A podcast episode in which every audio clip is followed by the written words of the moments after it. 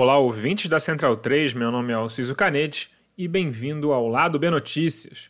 Esse programa foi uma das formas que encontramos de expandir o conteúdo crítico e informativo que desejamos levar a vocês ouvintes. Então, agora vocês têm mais de um tipo de podcast diferente produzido pelo quarteto do Lado B. Os outros amigos painelistas de sempre estarão aqui eventualmente trazendo suas análises e seus pitacos, mas esse programa é focado na notícia, feito para explicar e contextualizar o que de mais importante ocorre no Rio de Janeiro e Brasil sob uma perspectiva crítica à esquerda.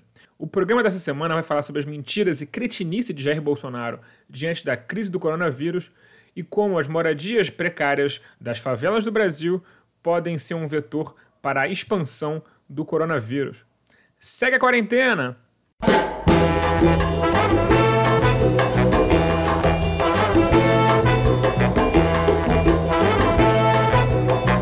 As expectativas já eram baixas, mas puta que o pariu.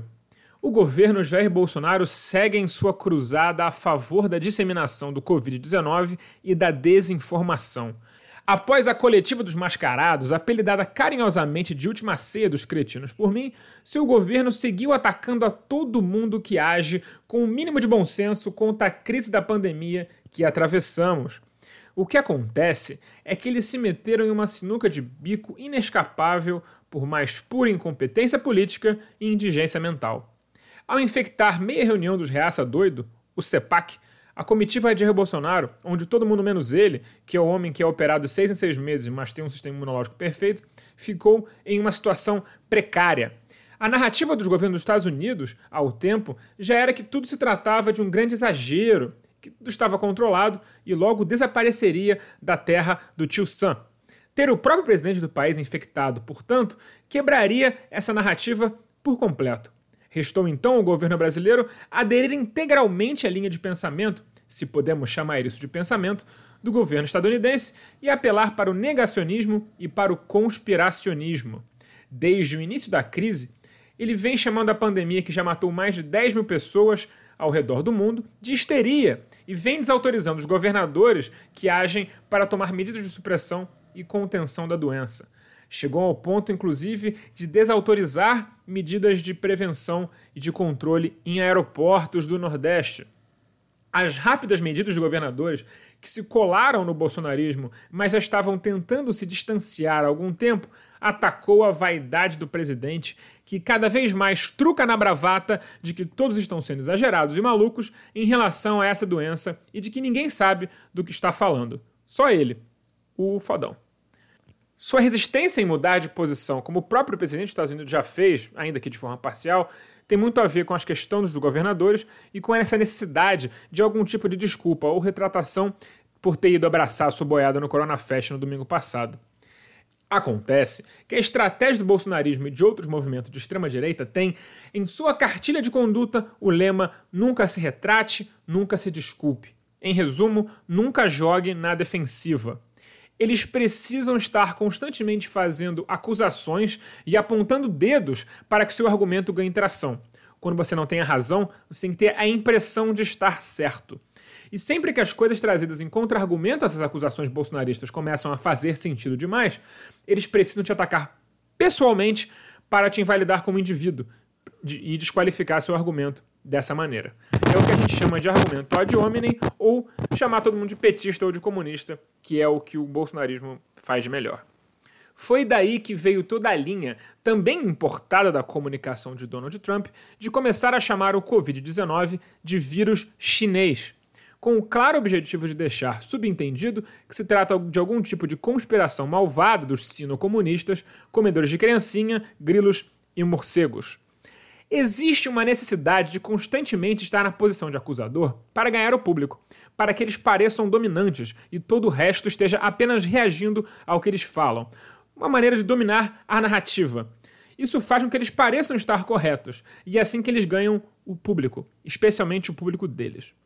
Mas a narrativa de vírus chinês não pega, porque quem está com medo em casa não está nem aí de onde vem o vírus. Além do mais, todos os outros dirigentes públicos sabem muito bem que a China é o único país do mundo que pode ajudar o Brasil com equipamentos médicos hospitalares nesse momento.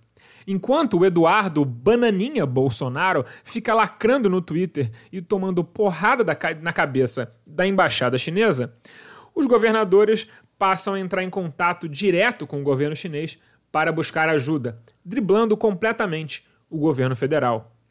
E esse virou o grande problema do bolsonarismo. Agora, diferentemente da mamadeira de piroca e outras invenções de seus asseclas, para ativar o desejo de uma população sedenta pelo mais insano e cretino antipetismo, a doença está aí, na realidade, matando e deixando outros milhões em quarentena. Não precisa de uma longa explicação ponderada para ser exposta como uma mentira.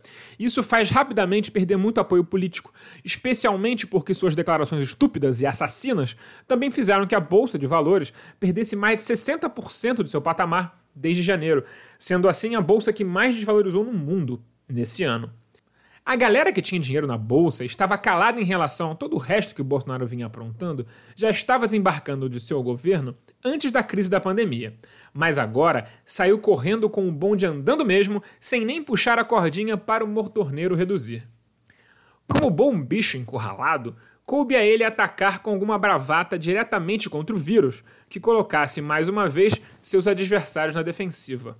Veio então o vídeo onde Jair Bolsonaro propagou um estudo preliminar que indica que a cloroquinina, um remédio que combate a malária, entre outras doenças, combinado com um antibiótico bastante comum, a azitromicina, seria um coquetel que curaria com certeza todos os portadores da doença.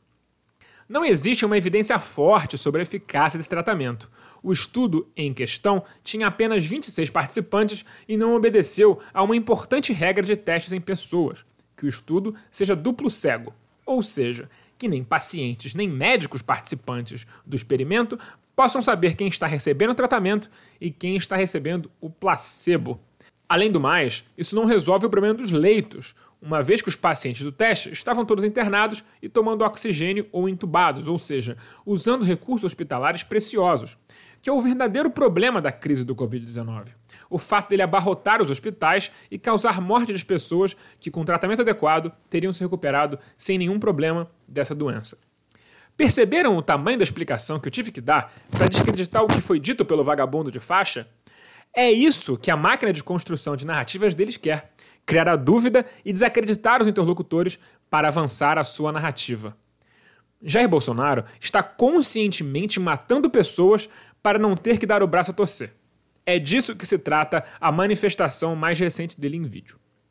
Como não poderia ser diferente, as pessoas começaram a estocar a cloroquinina e certamente muitos deles estão tomando por conta própria como profilaxia, pois o estudo que baseou o vídeo é fácil de encontrar na internet e também sugere que a cloroquinina teria algum tipo de efeito preventivo.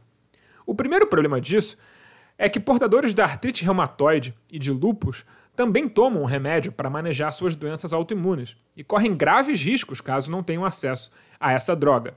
O segundo é que, como qualquer remédio que trata a malária, que é uma das doenças mais escrotas que existem, a cloroquinina é bastante tóxica e perigosa. Para falar melhor sobre o medicamento, trouxe a mestre e doutoranda em Química Priscila Rubim para explicar o assunto.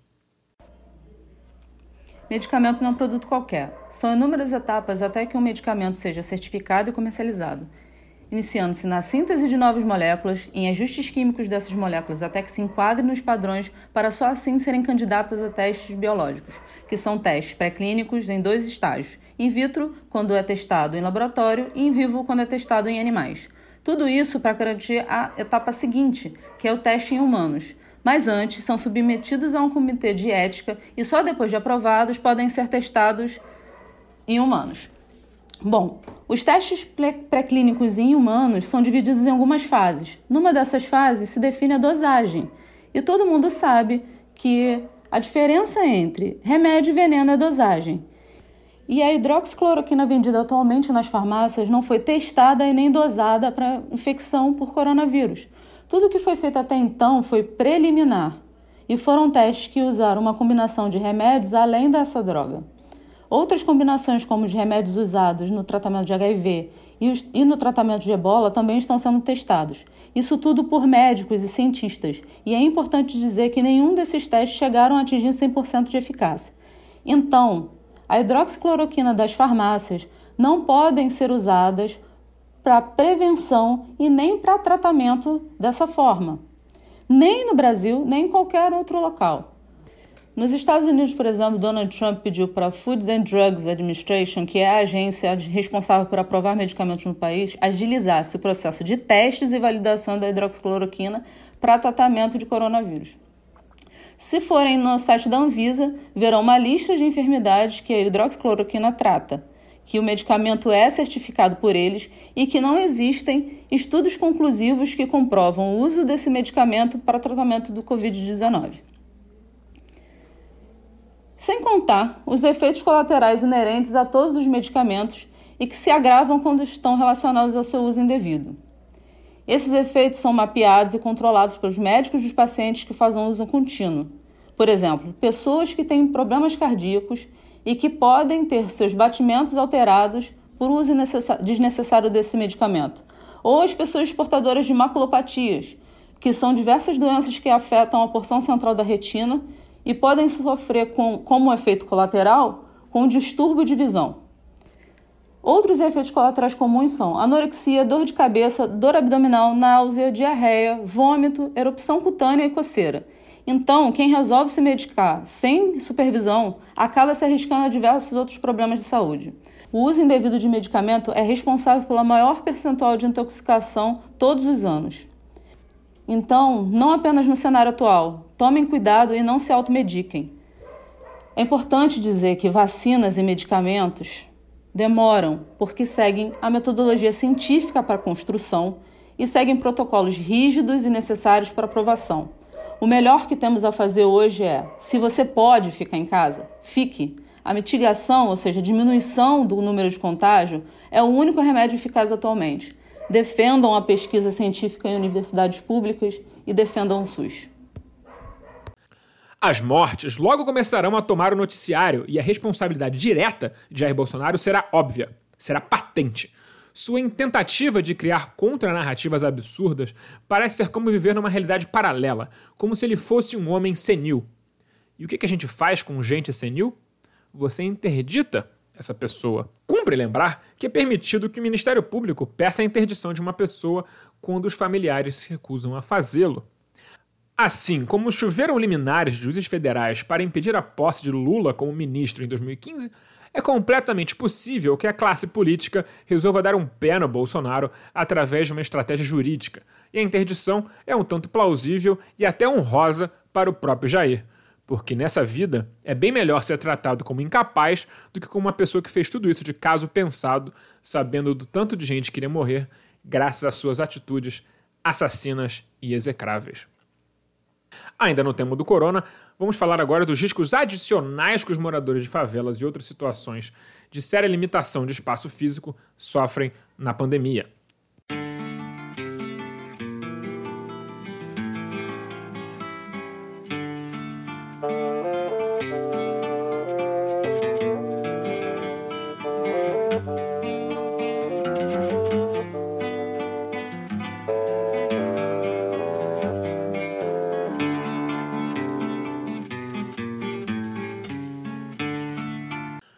Lado B do Rio é produzido com a ajuda financeira de nosso financiamento coletivo no Padrim. Se você gosta de nossos programas e quer que continuemos a produzir cada vez mais e melhor, considere se tornar um apoiador você também. Nossas faixas de apoio começam de R$ reais por mês. Acesse padrim.com.br barra do Rio e nos ajude como puder. Se não estiver podendo ajudar financeiramente, não tem problema, nos ajude divulgando nosso programa e feed para amigos, colegas, conhecidos e toda a galera que está em quarentena com você. Os problemas habitacionais do Brasil são notórios e conhecidos há muito tempo. Desde a abolição da escravatura, a política habitacional do governo do Brasil foi deixar as pessoas à própria sorte. Essa indignidade imposta a milhões de brasileiros levou ao crescimento desordenado de favelas, que, desde sempre, tem um índice de uma série de doenças evitáveis, como a cólera e a tuberculose, muito mais elevados do que no restante da população. Com a epidemia do Covid-19, o problema não é diferente. Para falar sobre como a circulação de ar precária e a falta de distanciamento entre as unidades habitacionais são um perigo, trouxemos a arquiteta Tainá de Paula, que já é figurinha carimbada do programa, para explicar a situação. Oi, galera do lado B do Rio. Prazer estar aqui, Tainá de Paula, mais uma vez, falando com vocês. É, infelizmente, num contexto tão difícil, tão doloroso, mas eu acho que provoquei alguns debates nos últimos dias sobre a questão da moradia e fiz questão de, de voltar aqui para a gente bater um papo é, um pouquinho mais demorado sobre essa questão.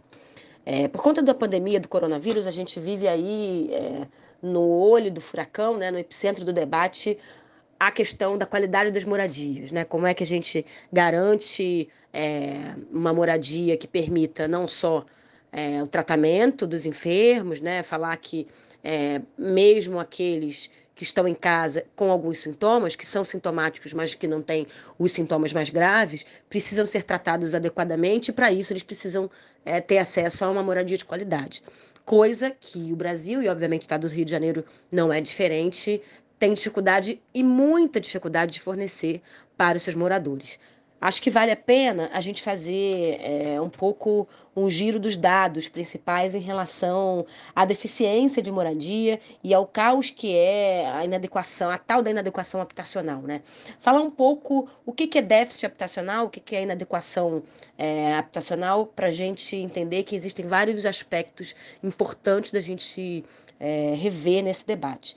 A inadequação habitacional, que é, na verdade, é, na minha opinião, um dos grandes gargalos do país, que a gente tem muita dificuldade de estabelecer programas continuados, política pública continuada de melhoria habitacional, né? falar que a gente passou por é, Demorar Carioca, a gente passou por PAC Grandes Favelas, PAC, é, é, pequenas favelas, pequenos aglomerados, tivemos favela bairro, enfim, tivemos uma série de ações do poder público, falando aqui do estado do Rio de Janeiro, que mitigaram o problema, enxugaram o gelo em alguma medida, mas não resolveram de forma ampla e restrita o acesso à boa qualidade da moradia.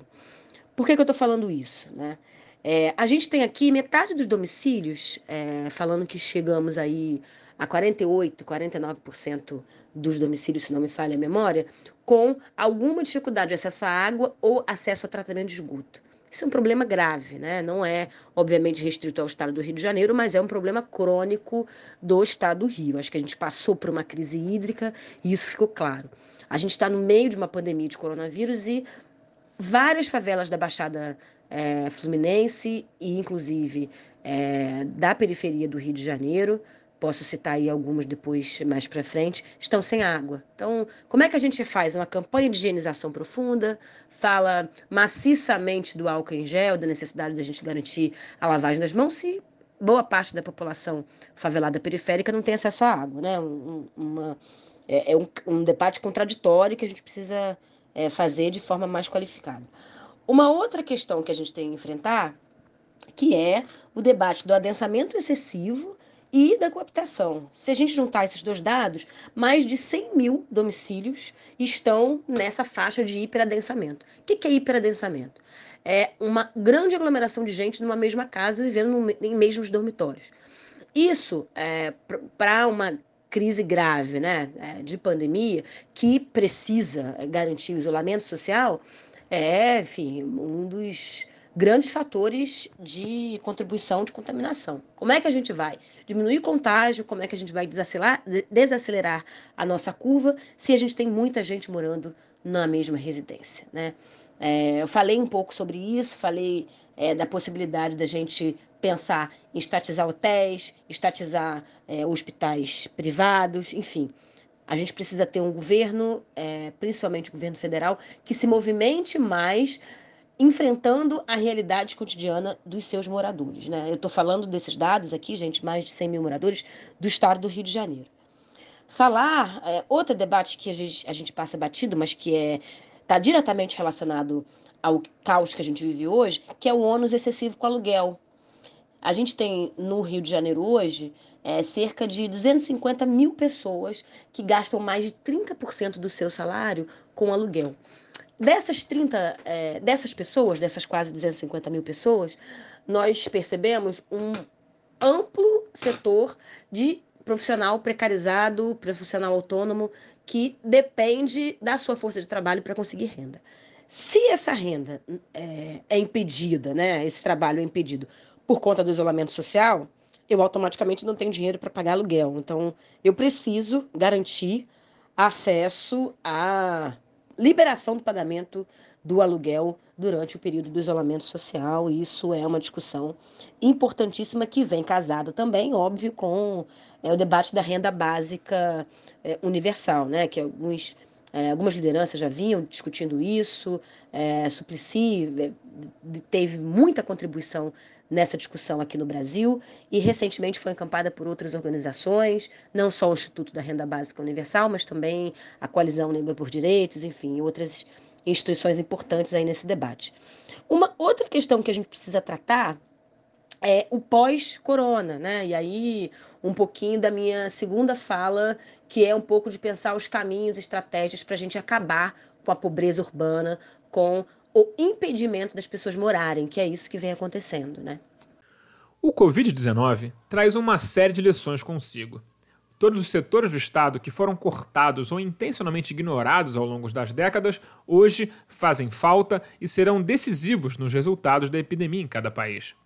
Na Europa, o choque de gestão neoliberal cortou leitos e mais leitos de hospitais, pois o mais eficiente seria permanecer sempre a 90% da capacidade operacional do sistema de saúde.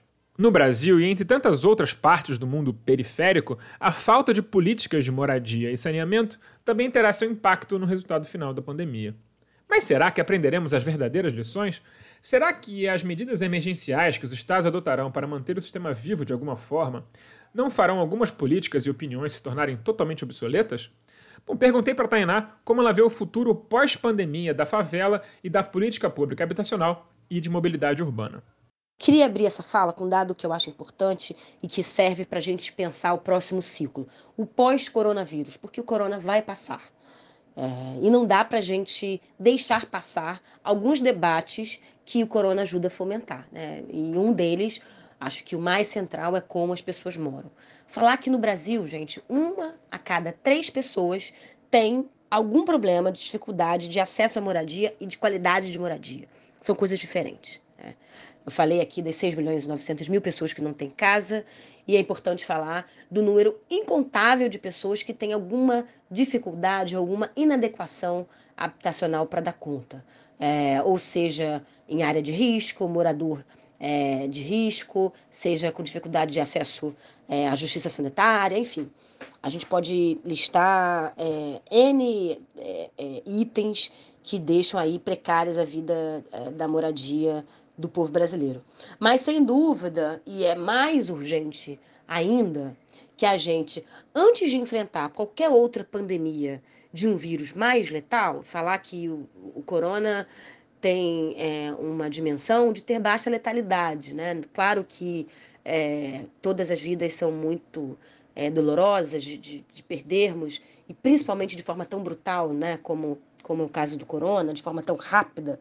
Mas o fato é que existe uma baixa letalidade e que nos garante tempo de estruturarmos um plano emergencial de qualidade urbana e qualidade e dignidade da moradia das pessoas. Isso é para ontem, isso é para ontem. Não dá mais para a gente estabelecer que o capitalismo perpetua a morte das pessoas e a construção de lugares e território das, da pobreza. Não dá. A gente é, passou batido por uma construção é, de incremento de renda, tentamos achar que outras soluções de agenda social garantiriam é, uma normalidade desse debate, mas não garantimos. Né? É, passamos por um ciclo democrático popular aí de construção de moradias, que foi Minha Casa Minha Vida, mas não chegamos nem perto de resolver o problema das favelas. E a gente precisa resolver o problema das favelas, porque senão a gente vai dizer que existem corpos matáveis à medida que apareça qualquer outra epidemia.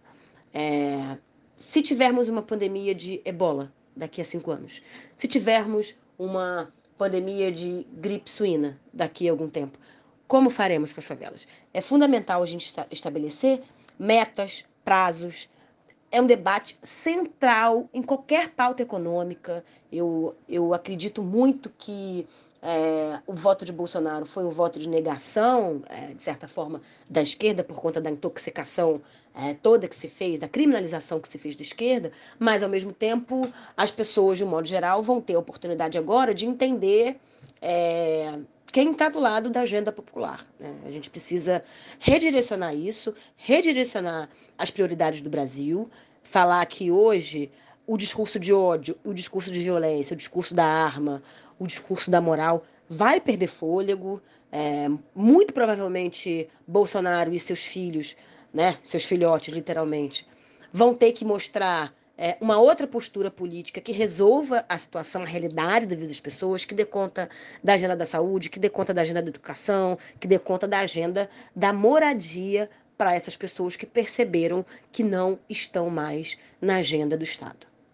O povo percebeu e, infelizmente, percebeu a partir da lógica do medo que está instaurado é, de norte a sul do país. O é, que, que eu reivindico como arquiteta social, como arquiteta popular?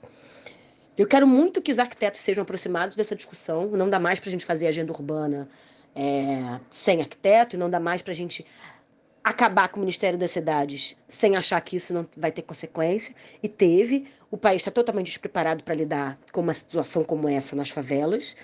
E é urgente que a gente reflita que esses governos precisam cair.